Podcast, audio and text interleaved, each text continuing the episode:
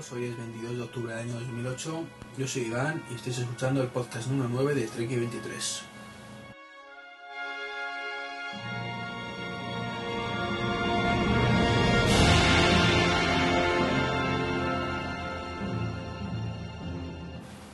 Ha pasado ya una semana desde la última vez que hablamos, o que hablé yo, mejor dicho. Y, y tengo que decir que lo he pasado muy mal, muy mal porque me propuse aguantar una semana y lo he hecho, pero he tenido mucho mono de grabar y más después de, de la palicilla de la semana anterior, donde sabéis que hubo dos podcasts y, un screencast y yo qué sé, y todo.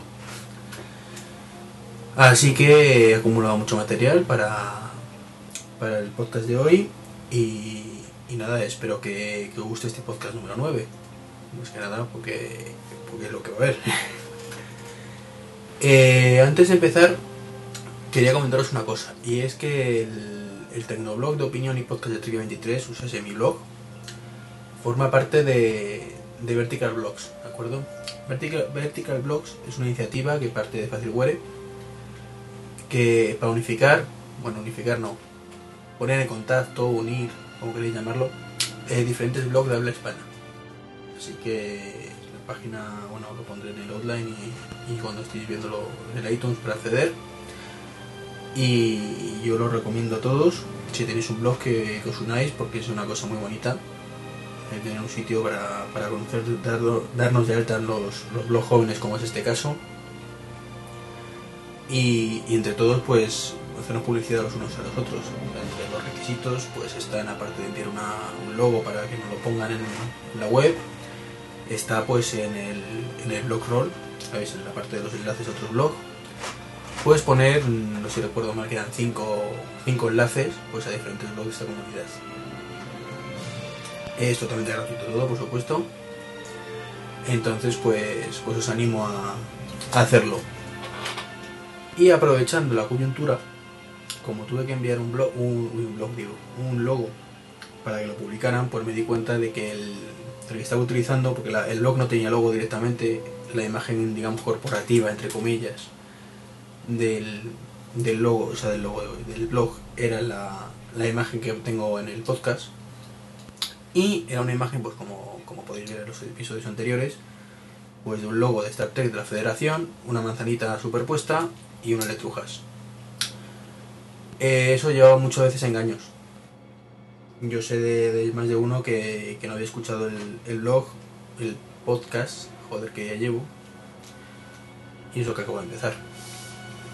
Pues no lo había eh, escuchado simplemente porque pensaba que era de Star Trek o de ciencia ficción o cualquier cosa de estas. Entonces pues lo he remodelado, bueno remodelado no, he hecho un logo completamente diferente, más acorde con pues con la imagen que, que intento transmitir, es que esto es un blog o un, podcast de tecnología, única y exclusivamente. No tiene nada que ver Star Trek aquí, ni cualquier otro tipo de, serie, ni de cine, ni de película, ni de nada. Es tecnología pura y dura.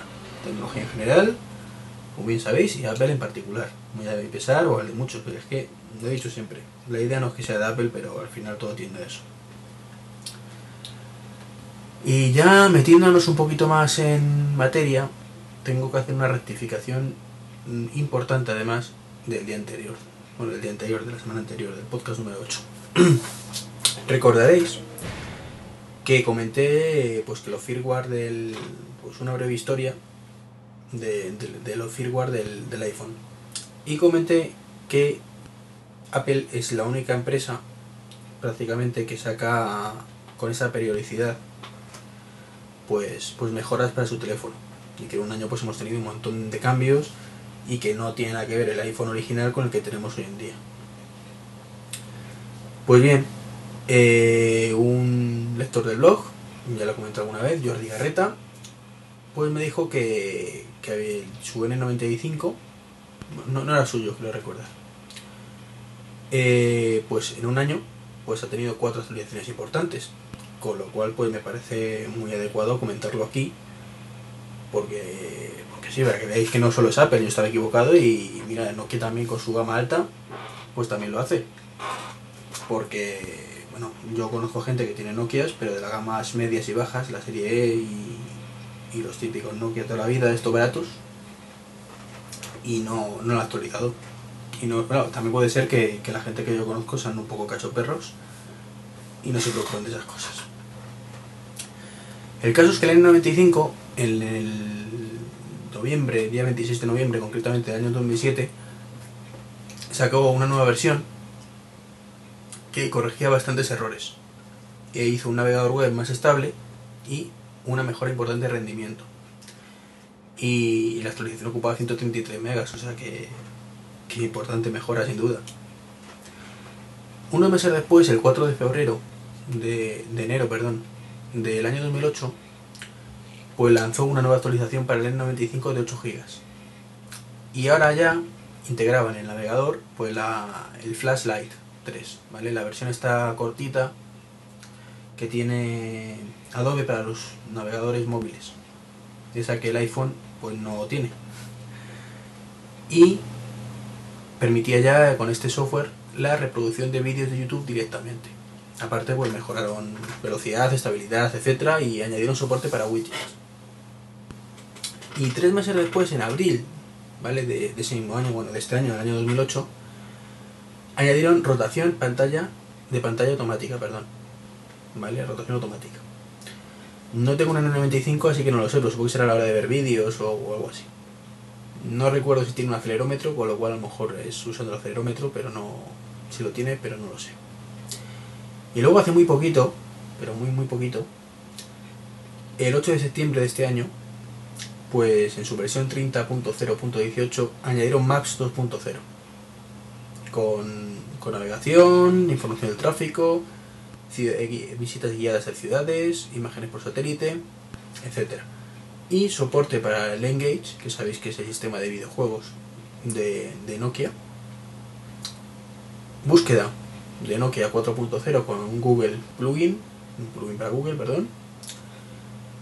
Y prepara el N95 para la llegada del Coms with Music, que es la tienda de música de, Nokia. Ah, y también, por supuesto, mejoras de rendimiento y optimización general. Y además, añaden la posibilidad de, de marcadores al browser que lleva el, el Nokia. Así que no puedo hacer más que, como siempre, agradecer a, a Jordi que me comentara esto, que creo que es importante. O sea, soy humano, tampoco pretendo tener la razón siempre y, bueno, y metí la pata y no tengo ningún problema en reconocerlo. Y cualquier otro método, cualquier, otra metedura de pata que veáis mía, no dudéis en mandarme un correo o comentármelo como en este caso a través del blog. Y, además tengo que hacer otra, otro recibimiento a Jordi, que ha dejado un comentario, que ya cuando es el segundo comentario que hay, en la parte de iTunes de- del podcast. Así que pues, pues también se lo agradezco muchísimo, porque es que esas son las cosas, como digo yo, que animan mucho. Ver que, que la gente responde, que, que alguien te escucha y que incluso hasta le gusta. que eso tiene mucho mérito, ¿eh? que además eh, que a la gente le guste lo que digo. Así que bueno, como digo, somos pocos, pero bien avenidos. Y ahora sí, ya, ya me meto un poquito más de lleno en, en el guion, aunque, aunque ya la rectificación forma parte de él.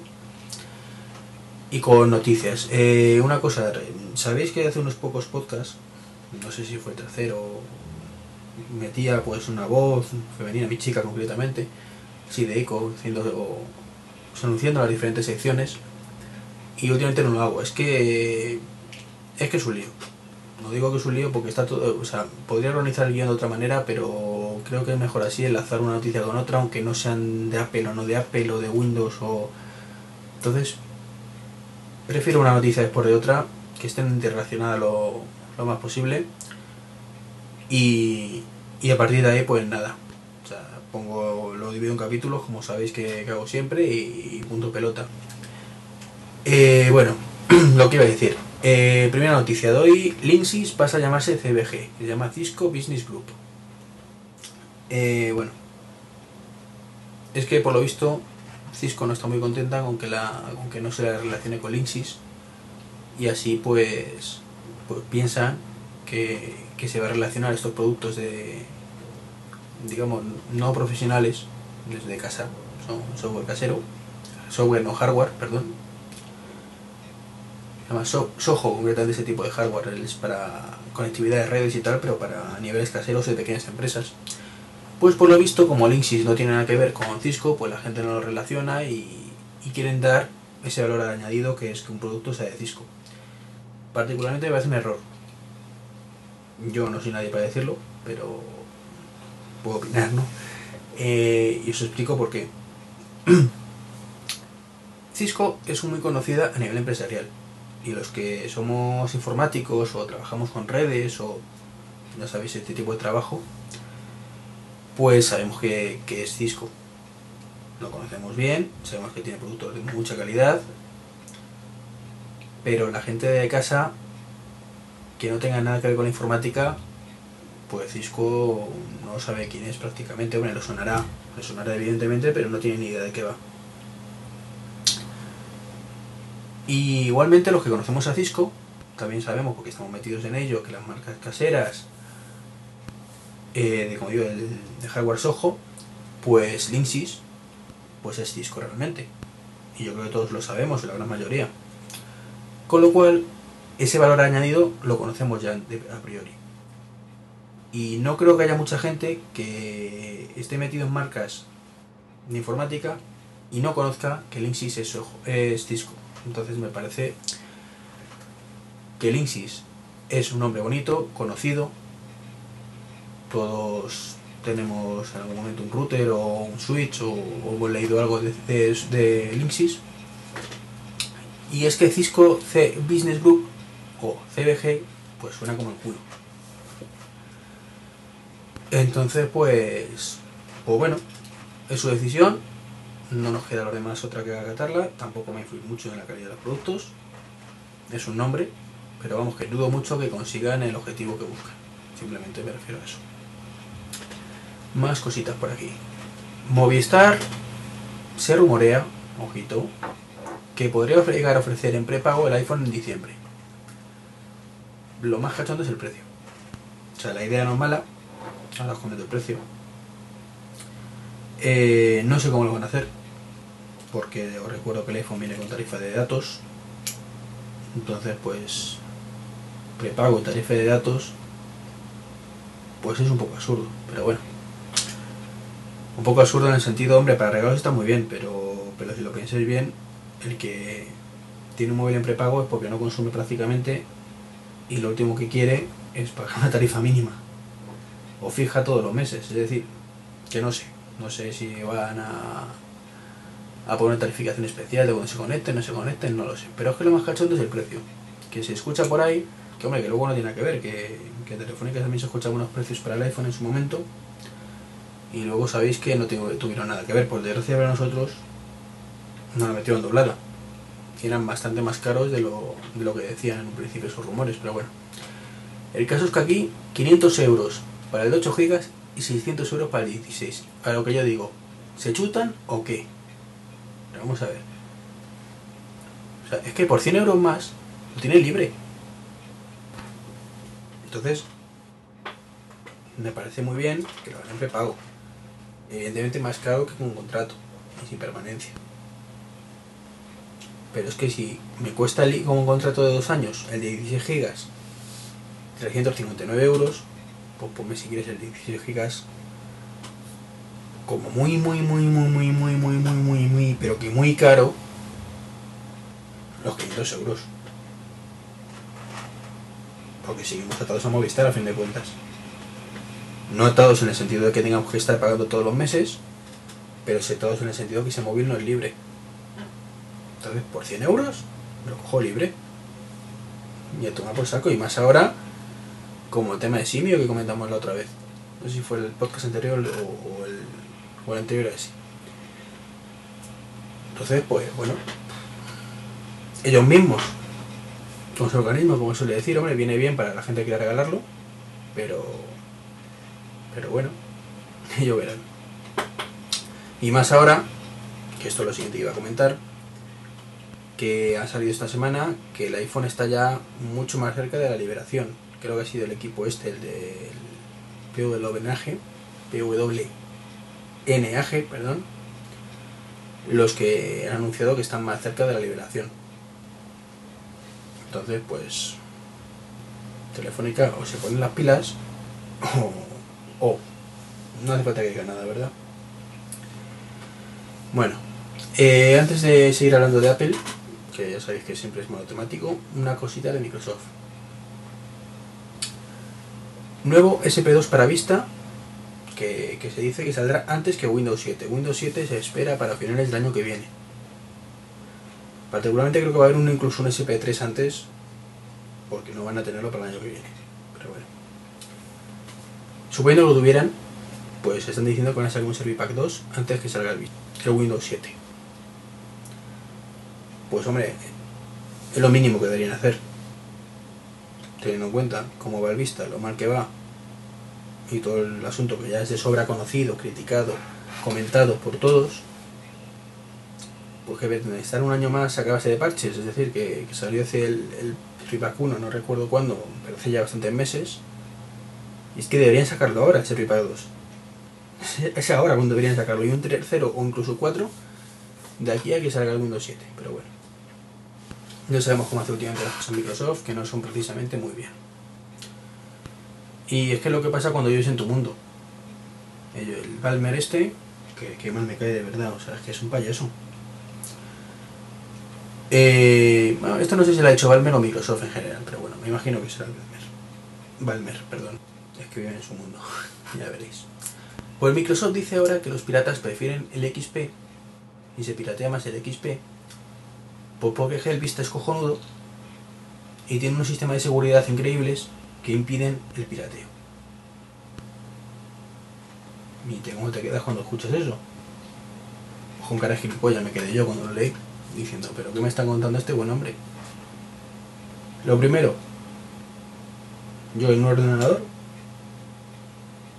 el PC, tengo el Vista y no pago por él. Tampoco lo utilizo, lo tengo ahí de vez en cuando encendido para mirar cositas, pero poco. Eh, así que, hombre, si tan difícil fuera, yo no he hecho nada. Me he bajado una programita por internet activarlo y punto. Y con ese ripack 1, ¿eh? Así que. Difícil nada. Lo que pasa es que la gente no quiere Vista ni regalado.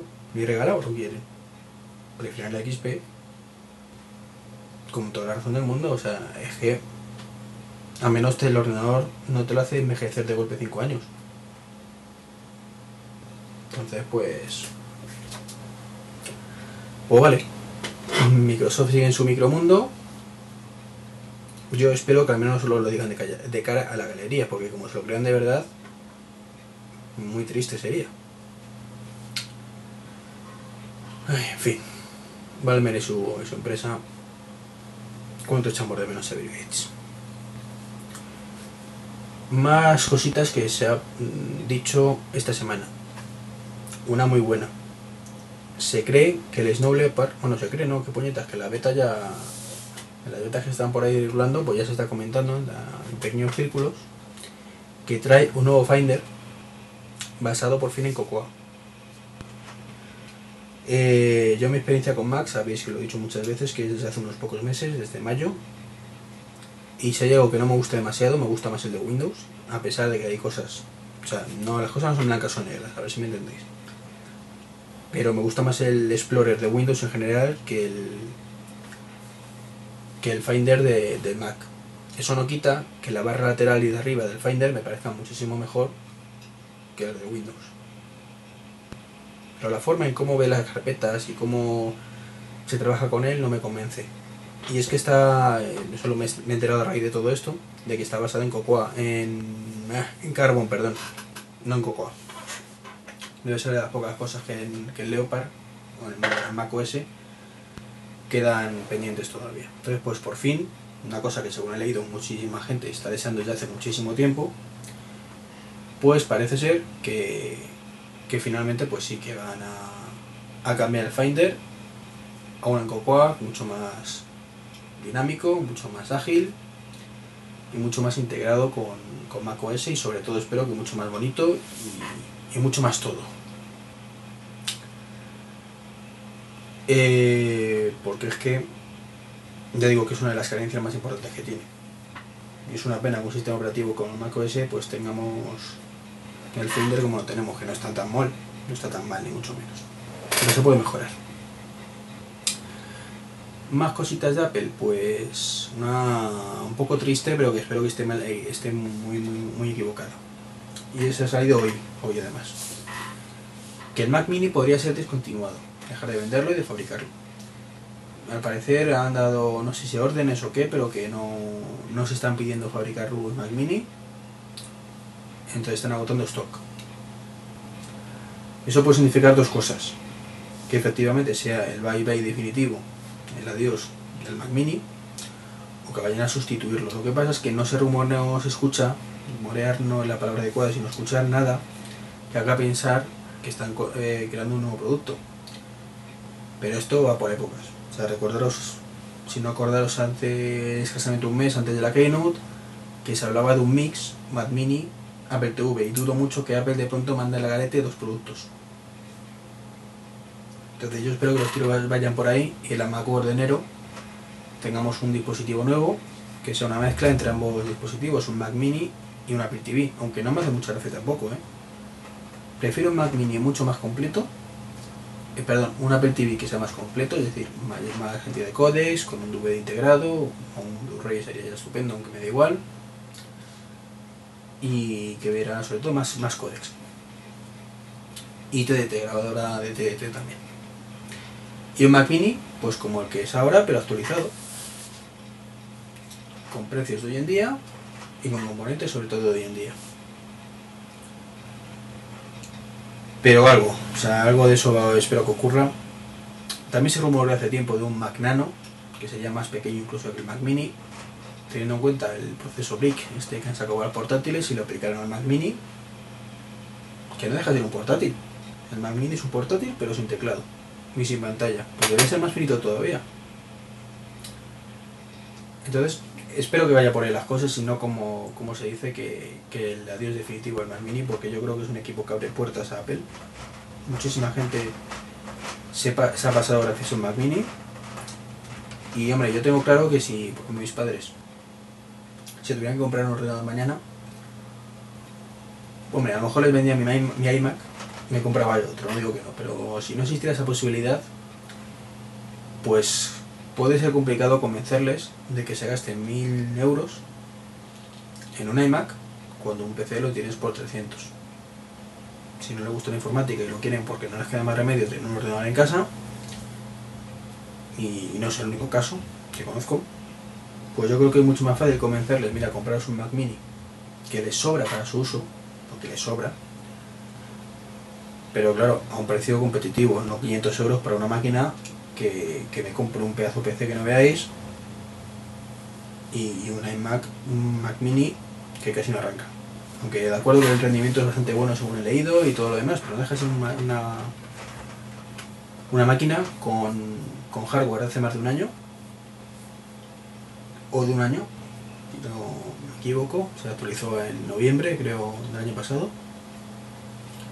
y unos precios de hace un año. De la, informática todo baja.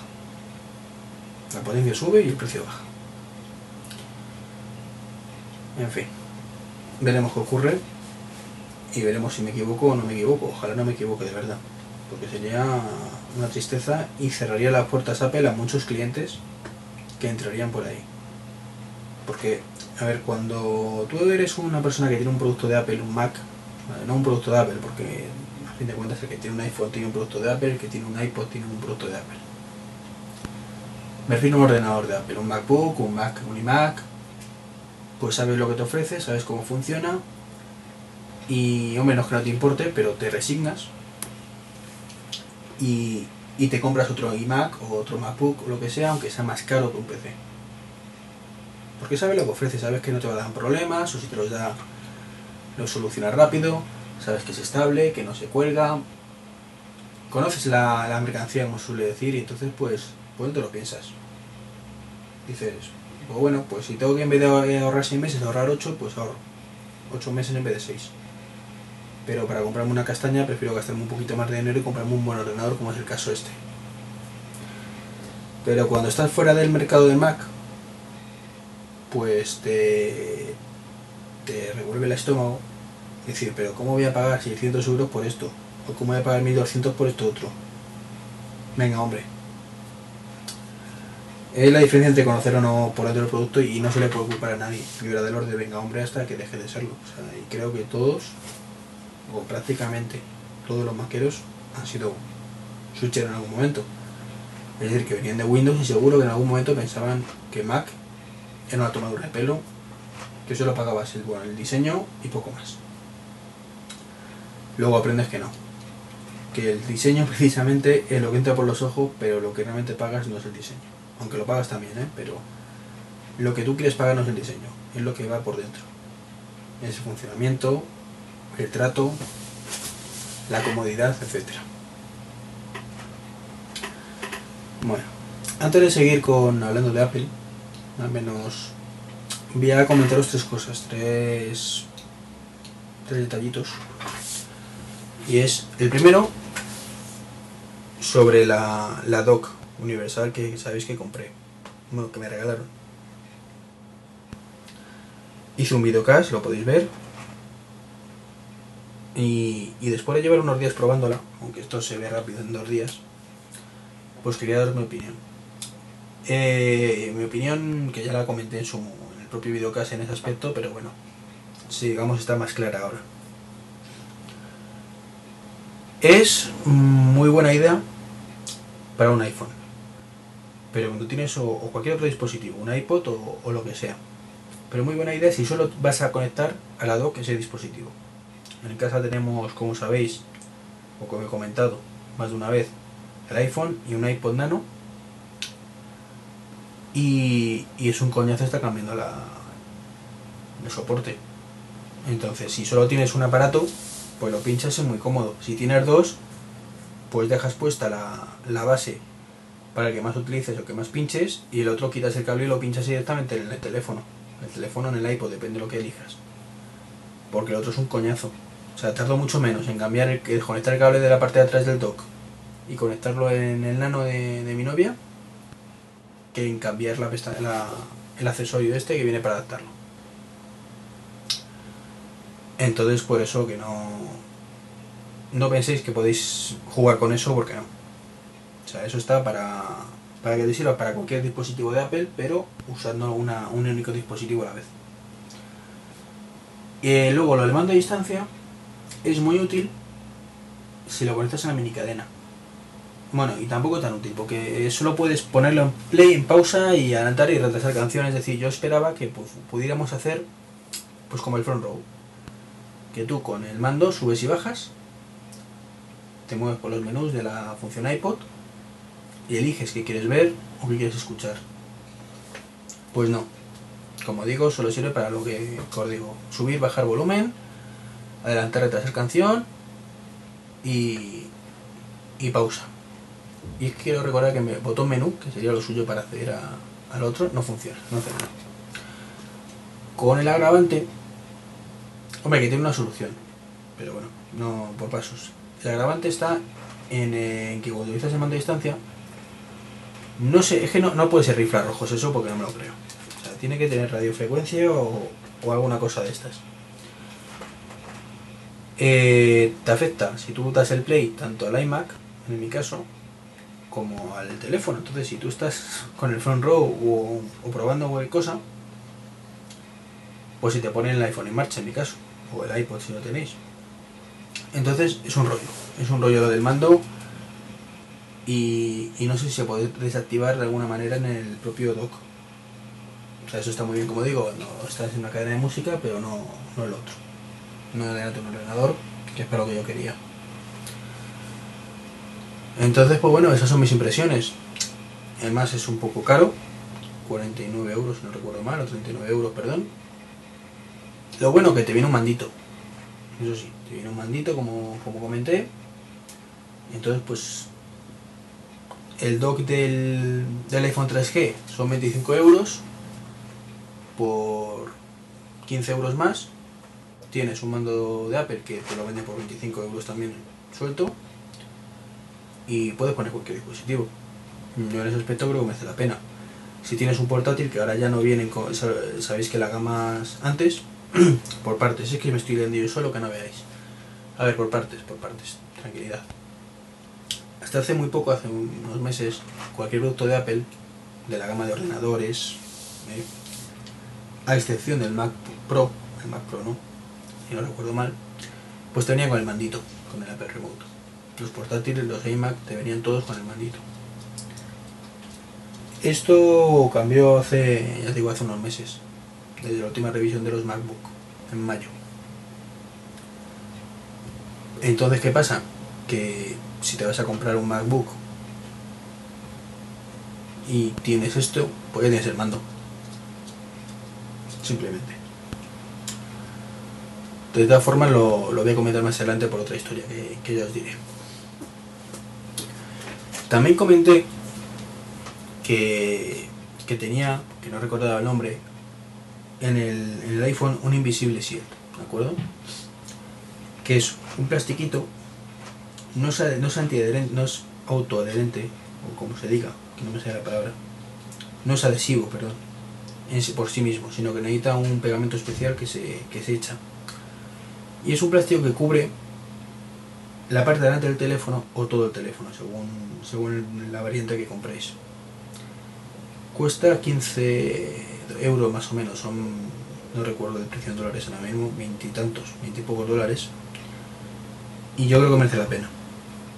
Merece la pena porque no quedan burbujas, o prácticamente no quedan burbujas. Eh, se puede poner y quitar cuando lo estéis poniéndolos como el- los adhesivos estos que lo pones en la pantalla y cuando te queda una burbuja lo levantas y ya se ha quedado quitado el pegamento. En este caso pues se pone con relativa facilidad. Eh, eliminas todas las burbujas salvo, quizás alguna de los bordecitos. A mí me ha quedado alguna de los bordecitos. Y, y protege muchísimo el teléfono de arañazos, rozaduras y demás.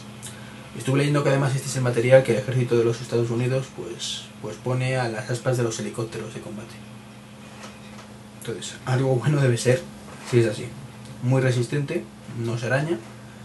Y lo único negativo quizás es que le da un aspecto y un tacto plasticoso al teléfono. Pero bueno, una vez que te acostumbras, no es tan grave. Y la pantalla pierde un pelín de sensibilidad. Pero un poquito, no mucho. Prácticamente no lo notáis en, en ningún caso. Y a cambio, pues no hace falta incluso que lleve ninguna otra, ninguna otra funda.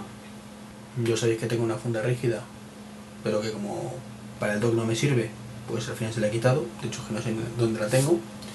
Y estoy tirando solamente con el Invisible Shield y no, no, me- no tengo quejas, o sea, vuelta menos que con la funda, evidentemente. Esto además, al ser muy finito y transparente, pues no engorda el teléfono. Bueno, engordarlo evidentemente no engordará, pero estamos hablando de 0,01 milímetros. ¿Vale? Entonces, efectos reales no lo engorda. Y, y ya os digo que merece la pena. No es muy caro. Entonces, pues, pues podéis ver el enlace además para la tienda en, en iTunes, en, el propio podca- podcast, o, o lo pondré en el outline también del, del podcast, en el blog. Y otra cosa que iba a comentaros, que ya comenté en el blog además, es una comparativa.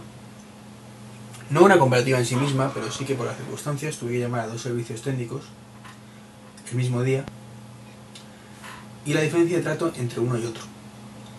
Concretamente el servicio técnico de Yastel y el servicio técnico de Movistar. Eh, ya he comentado que, que Yastel pues había mejorado muchísimo. De hecho me puso una anécdota otra, no recuerdo ahora mismo qué podcast fue. Menos mal que solo tengo 9, que cuando tenga 30 no sé qué va a ocurrir. Pues puse, pues como comenté, el servicio técnico estaba a la altura del de Apple, prácticamente. Muy bueno.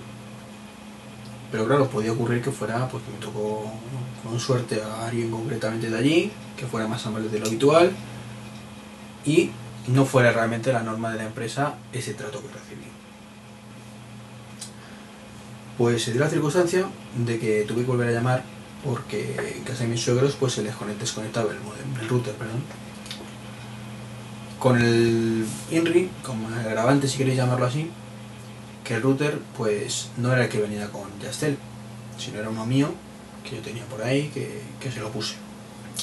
¿Qué pasaba? Pues que al rato de estar conectado, pues sin, más, perdía la, la sincronización con el con Yastel y al sincronizar de nuevo, pues en vez de a 6 megas que, habitualmente sincroniza, pues a 200K, 300K. Nos podéis imaginar que, la navegación lentísima y todo insufrible.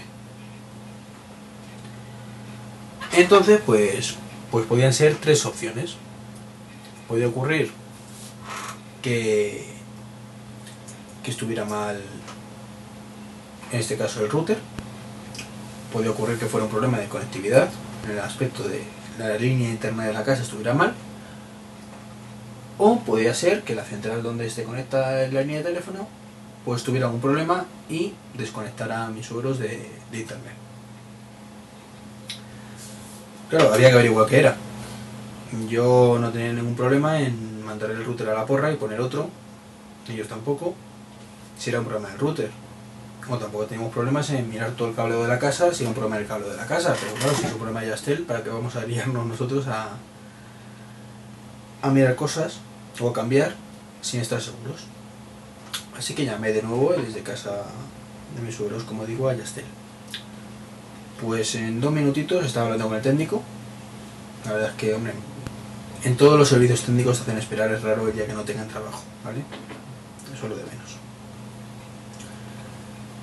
Entonces, pues, pues un chaval muy amable, pues me dijo que, que necesitábamos hacer unas pruebas. Entonces que por favor, pues como a lo mejor perdía el teléfono, me le diera yo mi número de móvil para llamarme y poder hacer las pruebas con, con mayor garantía. Pues qué es lo que pasa, que en casa de mis suegros, que es Alcorcón, la cobertura de Movistar es malísima en el centro, pero malísima, ¿eh? Y o te sacas la cabeza por la ventana, o te sales a la terraza, o las posibilidades de que puedas hablar son tendiendo a cero. Y es una cosa de, toda la zona además. Claro, yo se lo expliqué que no había forma. Dijo, bueno, digo, hombre, a mí me aparece ahora mismo con cobertura. Digo, llama y probamos. Pues nada, buzón de voz y buzón de voz.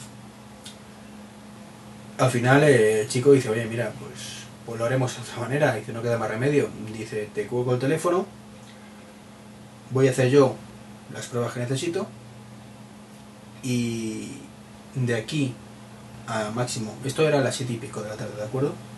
A máximo a las 9 y media, pues llamo y ya os, puedo decir qué es lo que ocurre. Digo, ah, vale, no hay ningún problema. Dice, lo único, por favor, no utilicéis el teléfono demasiado porque puede influir en las pruebas y, y de otra forma son mucho más precisas. Digo, vale. Total, me cuelgo el teléfono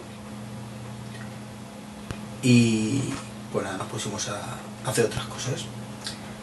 Pues a los 5 o 10 minutos se sonó el teléfono de casa. Era, era el técnico de Yastel. Y nos pidió, dice, oye, mira, por favor, desconectar la, línea tanto del router como de, de, los teléfonos que haya. Es decir, dejar la línea completamente desconectada. Y yo os vuelvo y hacerlo, perdón, tenerlo así, pues como 20 minutos. Y ahora yo a, a las a las 8 menos 20 vuelvo a llamar y ya os comento algo y si no eh, pues antes de las 9 y media no os preocupéis que tenéis noticias mías. Digo vale desconectamos la línea de teléfono tanto de, de los dos terminales que había en su casa como del router y aproveché la coyuntura para llamar a Movistar por la llamada Movistar un desastre. Me tuvieron esperando un montón de tiempo, me atendió una chica, eh, le expliqué el problema, oye mira que estoy aquí en esta zona, no cobertura. Empezó, pero ¿te ocurre cuánto has probado a sacar la tarjeta y poner en otro terminal? Eh, pues sí, mira, es que no me ocurre solo a mí, tenemos cinco terminales, ah, ya, ya. Pero, ¿y el terminal es 3G o, no, o normal? Digo, no, da igual, es que es todo. Pero, ¿y le ocurra en otros móviles? Que, que sí, que a ver, que tenemos cinco móviles en esta casa y nos ocurre a todos. Y ha habido gente que acaba de cambiarse de compañía. Ah, vale, pues espérate que te compro la cobertura. me lo comprueba, dice que está todo bien, que no sabe.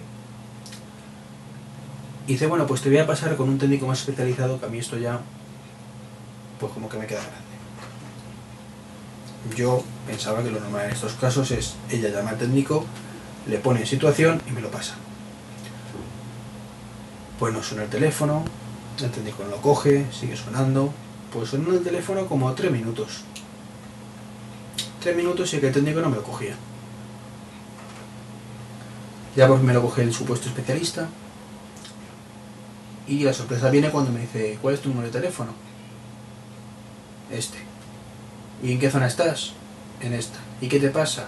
Esto, es decir, la chica directamente la llevas al marrón y estaba otra vez contándole todo otra vez al técnico. Claro, todo y el hombre haciéndome las mismas preguntas otra vez, yo dándole las mismas respuestas, ya hasta el análisis de la conversación, lleva 20 minutos hablando por teléfono y mmm, el de Yastel seguramente estaría llamando porque no había conectado todavía las líneas y todo para que al final me dijera, no, es que vamos a ver, vamos a poner una central nueva en no sé qué calle, que está cerca, también hay una estropeada en no sé dónde, digo, pero vamos a ver. Esto no es una cosa de ahora, es una cosa que lleva por lo menos 2-3 años. ¿Y la central esa lleva estropeada 3 años? No, lleva 2 meses. Digo, pues entonces no es eso. No es que estoy mirando porque es que parece ser que van a abrir otra a dos calles donde estáis entonces debería mejorar la cobertura y otra más que hay no sé dónde, que está en reparaciones. Vamos, milongas. Digo, vale, ¿y la que vais a abrir? ¿Cuándo? En diciembre. Digo, vale, pues ya llamar en diciembre.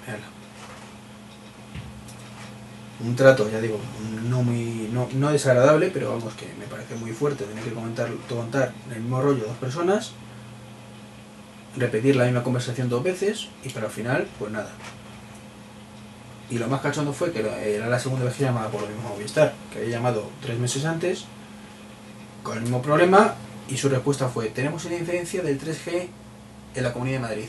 Puede que sea eso. Digo, pero vamos a ver, que, llevo años con esto así. No, es que la incidencia, el resto nos dice que está todo bien. Entonces, pues es la incidencia. Digo, ya. Así que nada. En diciembre seguramente seguiremos sin cobertura, así que en enero le a llamar. A todo esto ya acabó la conversación, de los nervios, conecto de nuevo todos los teléfonos y a los dos minutos suena el teléfono. El señor Reyastel, muy amable, no sé cuánto tiempo llevaría llamando, no me lo dijo. Simplemente me dijo ya ha completado todas las pruebas y el fallo no está en el router. Parece ser que haya un mal contacto en el cableado. Mm, yo si queréis os mando un técnico. Digo, no, no te preocupes que lo hacemos nosotros.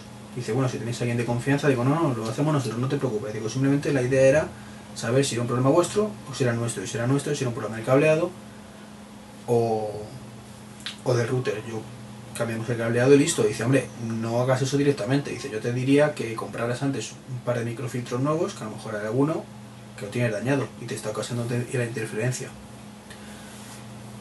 Y si no, pues ya procedes si quieres a, cambiar las rosetas o cambiar el cable de la casa le di las gracias y, ya está. Bueno, al final tuvieron, tuvimos que cambiar todo el cableado, aunque bueno, ni siquiera lo cambié yo. Entonces es simplemente otra prueba de que ya esté ahora, ahora mismo, a lo mejor dentro de seis meses cambia la cosa. Está ofreciendo un, una atención muy buena, muy buena, personalizada, preocupándose del cliente y no como ocurre muchísimas veces de vamos al panel de control porque es algo de tu ordenador que debe estar mal. No hace falta que no creo que creo que todos los que estéis escuchando esto habréis tenido alguna situación de esas alguna vez. Y si no, tenéis mucha suerte. De tener tres ordenadores en casa, que te quedas en internet por ejemplo, llamar al servicio técnico y que se te ponga a mirar, a configurar el panel de control de Windows o las preferencias de ubicación del Mac. Pero vamos a ver, hijo mío, o hija mía. Tengo tres ordenadores. Hace una hora y media navegaban. Ahora no navegan ¿Cómo puñetas puede ser un problema de configuración de un equipo? Patético. Y lo peor es que no te voy a decir nada hasta que no te hacen las pruebas. Pero en fin. Es lo que, lo que ocurre con los servicios técnicos, simplemente pues, pues me gustaría eso. De poner un ejemplo de un buen servicio técnico aparte de Apple. Y un buen servicio técnico como un Movistar, a pesar de lo una pasta que nos cobran todos los meses. Voy a seguir que llevo tres cuartos de hora y, ya son muchos minutos. Y todavía no llevo ni la mitad de lo que quería comentar. Eh, a bien. Antes de. Quería hacer unos añadidos a la keynote de ayer. De ayer no, perdón. De hace una semana. Pero antes, comentaros que ayer hubo juntas accionistas. Y Jobs dijo dos cositas interesantes. Una es que soltó, soltó la perla que no sabemos hacer ordenadores de menos de 500 dólares que no sean basura. Refiriéndose a los netbook. Es decir, supongo que se refiere a portátiles de menos de 500 dólares que no sean basura. Porque los Mac Mini, pues sabéis que cuestan, bueno, cuestan 600, pero vamos. El precio de actual debería ser bastante menos. Básicamente yo creo que era para dar largas un poquito a este tema. Me les entiendo, entiendo a Jobs que le gusta hacer ordenadores, de, ordenadores, que no me sale la palabra, de calidad, y es complicado cuando bajan los, los costes, pero es que por 500 dólares tienes PCs de la leche. Entonces no me creo que no pueda meter eso, hacerlo un poquito más pequeño, quitarle un poquito de potencia y meterlo en una cajita de aluminio. No me lo creo. Pero bueno, si Asus puede, ellos también. Entonces me parece una excusa un poco barata. Y la otra cosa que dijo, que, que me hizo gracia, no por el hecho en sí de decirla, sino porque eran las mismas palabras prácticamente que yo había dicho a unos compañeros de trabajo tan solo unas horas antes, porque me comentaron que habían salido por ahí en los periódicos que Apple iba a empezar a ir como un culo por los altos precios que tiene, que los analistas de no sé quién no sé dónde pues decían que iban a estar muy afectados por la crisis ya que la gente no iba a gastarse la pasta que piden por sus equipos. Entonces yo lo que dije fue, vamos a ver, Apple tiene unos usuarios muy fieles. Entonces, evidentemente, el que se vaya a comprar un Apple por primera vez, pues es muy posible que, que no lo haga. Y eso le va a afectar a Apple, evidentemente. O sea, no es que se vaya a ir de rositas de la crisis. Pero los que tenemos un Mac, como he dicho antes, pues sabemos lo que tenemos. Y no queremos perder eso. Entonces, pues, a lo mejor, pues tenemos que estar ahorrando tres meses más. Porque con la crisis no podemos tener el dinero hoy. Pero yo creo que la mayoría no van a coger y decir, uy, necesito un ordenador, me compro un PC porque no tengo los 2.000 euros que me piden en un Mac. Tengo solo 700. Entonces, salvo que sea una necesidad extrema, la mayoría, insisto, no se van a, no se van a ir a PC sino que se van a ir a Mac. Esperarán más y ya está, pero al final comprarán el Mac. Y eso es básicamente lo que dijo Jobs por la tarde. Bueno, por la tarde no sé qué hora sería allí. Y es que eh, les va a afectar la crisis, evidentemente, pero tienen una base de clientes muy fiel que dudan muchísimo que abandonen Apple para irse a la competencia. Pospondrán la compra de los Mac, pero no se irán a la competencia. Entonces, hombre, que en vez de en enero pues se lo compren en marzo. Bueno, al final Apple recibe dinero igual, que lo importante. Tendrán un mes de enero más jodido y un mes de marzo mejor. Pero a fin de año ese Mac estará en casa de un usuario. Que en vez de vender 10.000 a lo mejor vende 9.000. Por eso que digo que el, que el, que no está todavía en el mundo Mac, pues, pues no lo va a comprar. Si está en crisis, pues se gastará el menor dinero posible. Y hombre, de acuerdo que el 50% de las ventas de Apple son switches. Pero si esos 50% ya son maqueros, pues ya ha crecido muchísimo su base de clientes. Entonces, insisto, le va a afectar la crisis, como tu dijo el vecino, pero está mejor preparado que la competencia para esa crisis, porque sus clientes son fieles. El que va a, va a comprar un Sony pues si no tiene dinero para un Sony y necesita un PC, pues le va a ofrecer lo mismo un Acer. Y no va a estar esperando 6 meses más ahorrando, o 3 meses ahorrando para un Sony. Se comprará el Acer. Pero el que quiere un Mac, se va a comprar el Mac al final. Y ahora sí ya pasó a, a la Keynote, de nuevo, que estaba tratando, ¿verdad? Sé que está regresándolo y no quiero defraudaros. Eh, bueno, lo primero, bueno, antes de todo, todo lo de la Keynote pues son añadidos o complementos a lo dicho anteriormente. No voy a, a decir muchas cosas tampoco. ¿eh? Y lo, lo, que he dicho antes de que lleva 45 minutos y no lleva ni la mitad era coña. Tranquilos, que ya queda poquito. Eh, los auriculares, que esto no sé si lo dije ya, del iPhone, pues van a servir o sirven para los nuevos Mac. De forma que los conectamos y nos sirven tanto para hablar por videoconferencia, el micrófono, como para eh, parar o adelantar canción en el iTunes. O pasar canción con doble clic o ir hacia atrás con triple clic. Es una chuminada, pero muy útil. Muy útil porque si no estamos en un sitio donde no tenemos la intimidad para hacer una videoconferencia, por ejemplo, una llamada de Skype, pues no hace falta que tengamos unos cascos especiales, cogemos del iPhone, los pinchamos y funciona. No sé si servirá para grabar un, podcast, tampoco tengo el portátil, así que no lo puedo averiguar. Entonces, pues, pues ya digo que, que funciona, funcionan y que más de una vez nos salvarían, a más de uno nos salvarán el culo. Y ya digo que es muy útil. Otra cosa que, que yo creía, que me he enterado que no, es que los MacBook, pues en principio entendí que no iban a llevar teclado retroiluminado. Dije que no me parecía bien, que no lo entendía, pero es que resulta que sí llevan teclado retroiluminado. Los que no lo llevan son los básicos, pero los de 2.4, es decir, los MacBook baratos no lo llevan, pero los caros sí. Así que el que quiera el teclado retroiluminado va a tenerlo. Y me parece un acierto. Evidentemente el barato tiene que intentar ahorrar costes, pero que al menos tenga la opción de tenerlo. Lo he dicho siempre. Sabéis que a mí me revienta que piensen por mí. Hombre, me gustaría que fuera más personalizable. Y yo pudiera elegir el barato con el retroiluminado pagando un poco más o no. Pero bueno, al menos existe la opción de tener un MacBook con teclado retroiluminado. Lo que no existe es la opción hoy por hoy de un MacBook con fireware. Y digo esto por dos motivos. El primero es que han salido rumores de que si puede haber un adaptador que está todavía pendiente de patente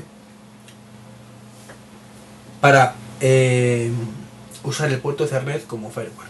Sería estupendo. Sería muy bueno esto. Porque al menos los MacBook podrían tener el, el puerto fireware en cuestión. Y el otro motivo bueno, por partes. Eh, lo que no sabemos es cuándo. Si está pendiente, pendiente de patente, puede ser mañana o puede ser nunca. Y por otro lado, lo que he notado en los blogs es que la gente como que empieza a aceptar la eliminación del firewall. Al principio todo eran críticas y ahora no es que la gente no critique, de hecho hay un movimiento de firmas para devolver el firewall ya he firmado por cierto, eh, es un esta de firmas online, donde básicamente, eh, bueno, lo tenéis en el blog, tampoco voy a enrollarme mucho con eso, pero básicamente viene a decir, señores de Apple, nos encantan sus productos, lo digo de memoria, ¿eh? y estaríamos encantados de comprar un MacBook, nos comprometemos de hecho a comprar un MacBook, pero cuando acepten poner ustedes de nuevo el fireware, ya que limitan la gama de portátiles a los usuarios a no poder hacer edición de vídeo digital ni de audio. Entra, meter entradas de audio y vídeo digital. Me parece una iniciativa que seguramente no, no termine en nada, pero por intentar que no quede. Y como digo, los bloques ya empieza como a aceptarse este hecho. Empiezan a tomarse las palabras de Jobs en su momento, como que casi todos los dispositivos de hoy en día pues van por USB 2.0, como que es algo cierto, como que es algo cierto, y que, pues bueno, es el precio de la evolución. Y es cierto, los dispositivos de hoy o de hace un año y medio, pues seguramente llevarán todos 2.0, no digo que no. Pero es que hablamos de, de cámaras de vídeo. Cámaras de fotos no tanto, pero cámaras de vídeo sí. donde la gente compra una cada 10 años y hasta que se le rompe. O cada 5, cada 7. No es algo que compres tú cada dos años. Y mucho menos porque te cambien un conector. Entonces, me parece muy bien que haya que eliminar eso, mm, hardware, que haya que, que forzar las cosas. Creo que Apple lo ha hecho muy bien otras veces, como en el caso de las disqueteras. Pero estamos en un momento mm, quizás demasiado temprano. En este caso. Quizás el año que viene tampoco, pero dentro de dos años es un buen momento para quitarlo. Cuando sabes que la gran mayoría de cámaras, que no es que te la vendan, sino que la gente tiene, pues van a funcionar. Van a funcionarte porque no tienen fireware, tienen 2.0. Y, y eh, por cierto que el 2.0 me gustaría probarlo a mí bien porque la cámara digital que tenemos en la familia pues lleva fireware y 2.0 también. Pero las pruebas que hice en su momento antes del Mac pues conectándolo a través del 2.0 en un PC, la calidad con la que veía luego el vídeo era malísima.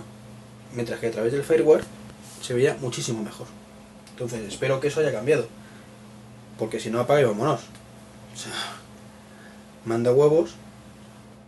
¿Sabes? Que, tengas una cámara cojonuda y por usar el 2.0, que encima ahora te obliga, pierdas eh, calidad en, la, en el vídeo ya de por sí no suele ser maravilloso, aunque sea de alta definición, pero por lo menos que menos que tener una calidad mínima. Entonces pues ya, ya digo que, espero, pues hombre, que me gustaría que la iniciativa tuviera éxito, pero no lo va a tener, pero al menos que, que ese adaptador llegue al mercado, que no sea demasiado caro y que sirva para como un parche para esta situación, un parche que sería cojonudo. ¿Por qué? Porque es cierto que mucha gente no utiliza el fireware y no, y no tiene ese problema pero al menos, coño, no obligues a un porcentaje enorme de personas. Bueno, que no lo van a hacer, no, no creo que mucha gente se compre un Mac Pro por eso, pero MacBook Pro, perdón, pero al menos deja ese, esa puerta abierta aunque sea pagando un poquito. Y iba a pasar otra sección que es nueva, pero me acabo de dar cuenta de que se me ha ido la pinza y no he comentado una cosa. Y es que los Mac Pro, MacBook Pro, pues las gráficas no funcionan a la vez. Sabéis que llevaban dos gráficas, ¿de acuerdo? Dos Nvidia, una menos potente, que es la misma que lleva el MacBook, y otra mucho más potente. Y pues Job dijo que podrían trabajar una o la otra o las dos. Pues ahora, bueno, aunque no está muy claro, lo que está claro es que para cambiar de una a otra hay que cerrar la sesión. Es un sistema muy, muy cutre tan cutre que me hace plantearme que realmente sea Apple la que lo esté sacando. Porque la máxima de Apple siempre ha sido nosotros o lo hacemos bien o no lo hacemos. Y hacerlo bien significa que sea como para el usuario, rápido, sencillo, intuitivo y efectivo. Esto no es cómodo, no es rápido, no es intuitivo y no es efectivo. Es una cutrez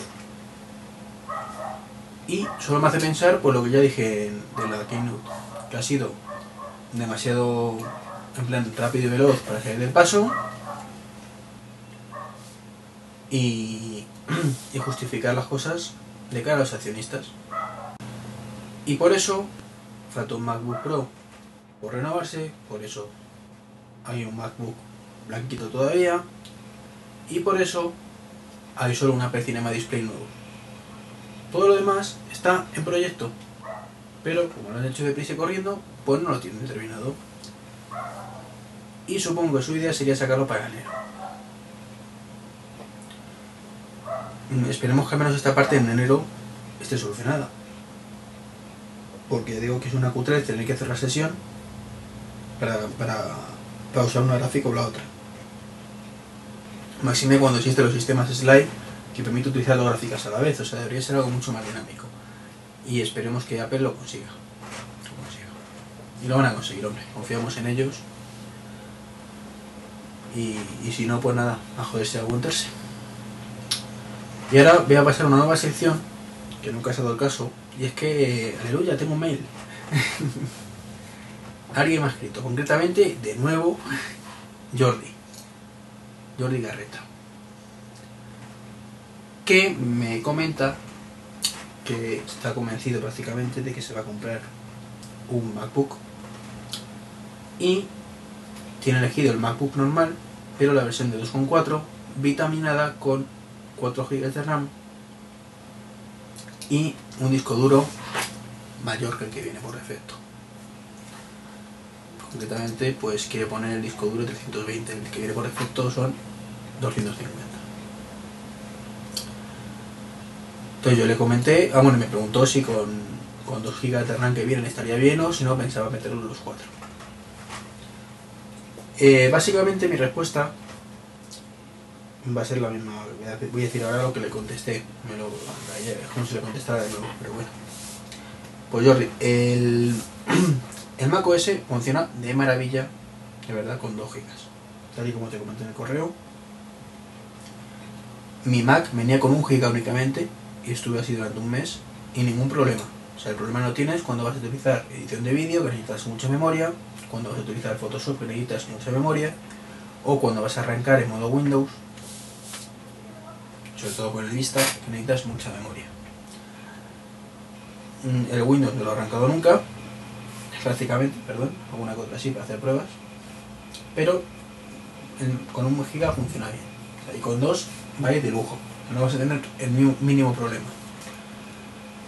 Si aún así quieres meterle 4, que evidentemente cuanto más mejor, pues lo que no te comenté en el mail, que aprovecho y te comento ahora, es que ni se te ocurra comprárselas a Apple.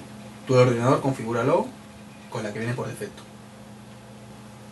Y luego te vas a cualquier tienda de barrio, quitas un módulo del portátil y dices yo quiero un módulo de dos o dos módulos de 2 GB como este. De 2 o de 4 GB si quieres, porque es que se me ha olvidado comentar antes, aprovecho la, coyuntura para decirlo ahora, que se cree que los MacBook podrían llevar hasta 8 GB.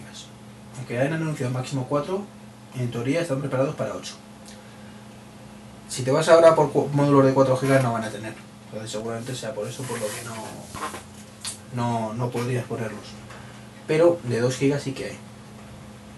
Entonces, en vez de gastarte la pasta ancha que cobra Apple por esta ampliación, que son 140 euros, pues te vas a la tienda y lo compras. ¿De acuerdo? Es lo que casi siempre se recomienda en estos casos. Eh, respecto al disco duro, no sé cuánto estarán los discos duros, pero pagar 190 euros por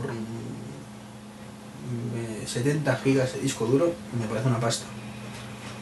Yo te diría, cómpratelo con el básico, que esto tampoco te lo en el correo, y cuando se te quede pequeño, dentro de 6 meses o un año, compras un disco duro mucho mayor mucho más barato. ¿Y por qué dentro de mucho? Porque además el MacBook es muy sencillo de cambiar el disco duro. Quitas la tapita, quitas la batería, quitas un tornillo y ya tienes el disco duro ahí.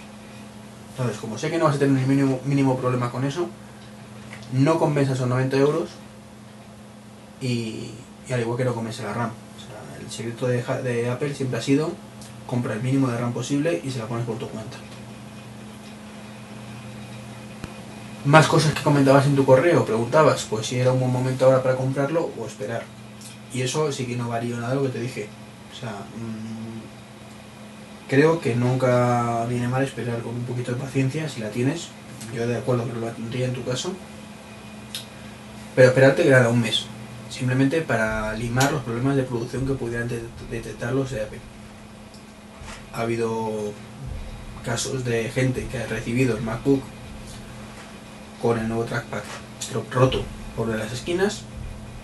Ha habido gente que ha recibido con mal pulido en algún lateral. Son fallos de fabricación en todos sus casos. Entonces, en principio, si te esperas un mes, mes y medio, pues esos problemas deberían haberse solucionado la cadena de montaje y a ti debería llegarte un MacBook perfecto. Evidentemente los fallos que pudieran detectar de diseño del, terminal, pues no lo van a solucionar ni de aquí a dos meses ni de aquí a seis. O sea, cuando vuelven a renovar el MacBook, en seis meses a lo mejor, pero hasta entonces no van a tocar nada.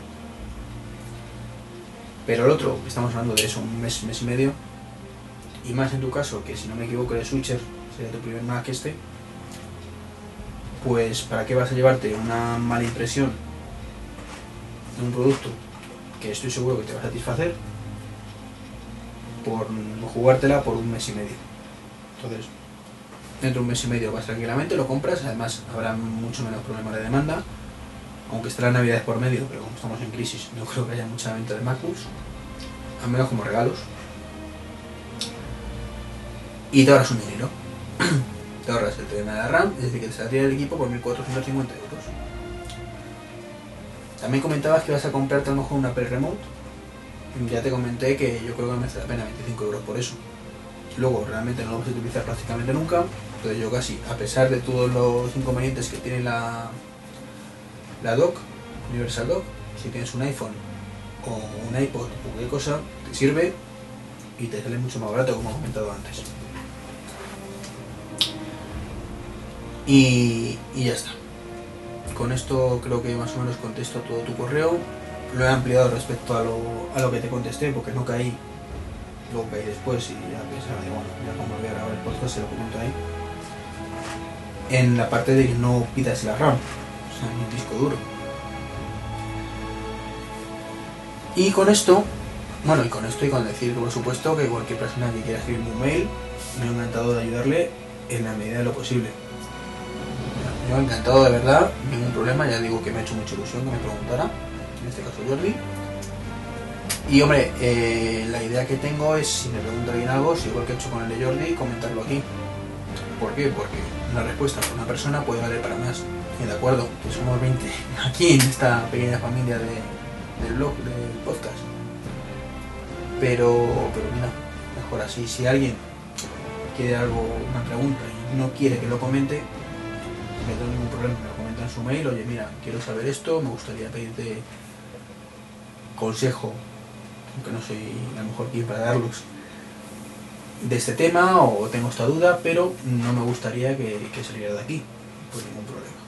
Y quizás debería haber preguntado a Jordi antes de decir esto, pero espero que no se enfade conmigo, si es así, perdóname, por favor.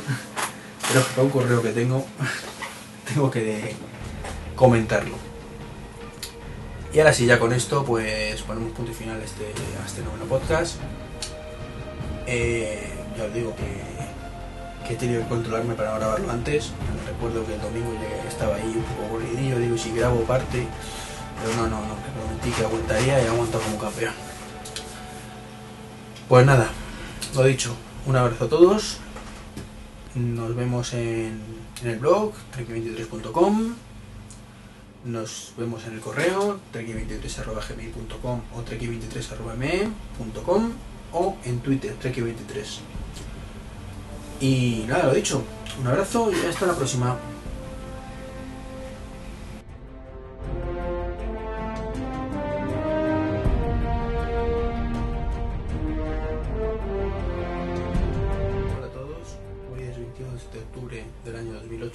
Estáis escuchando el podcast de Tricky 23.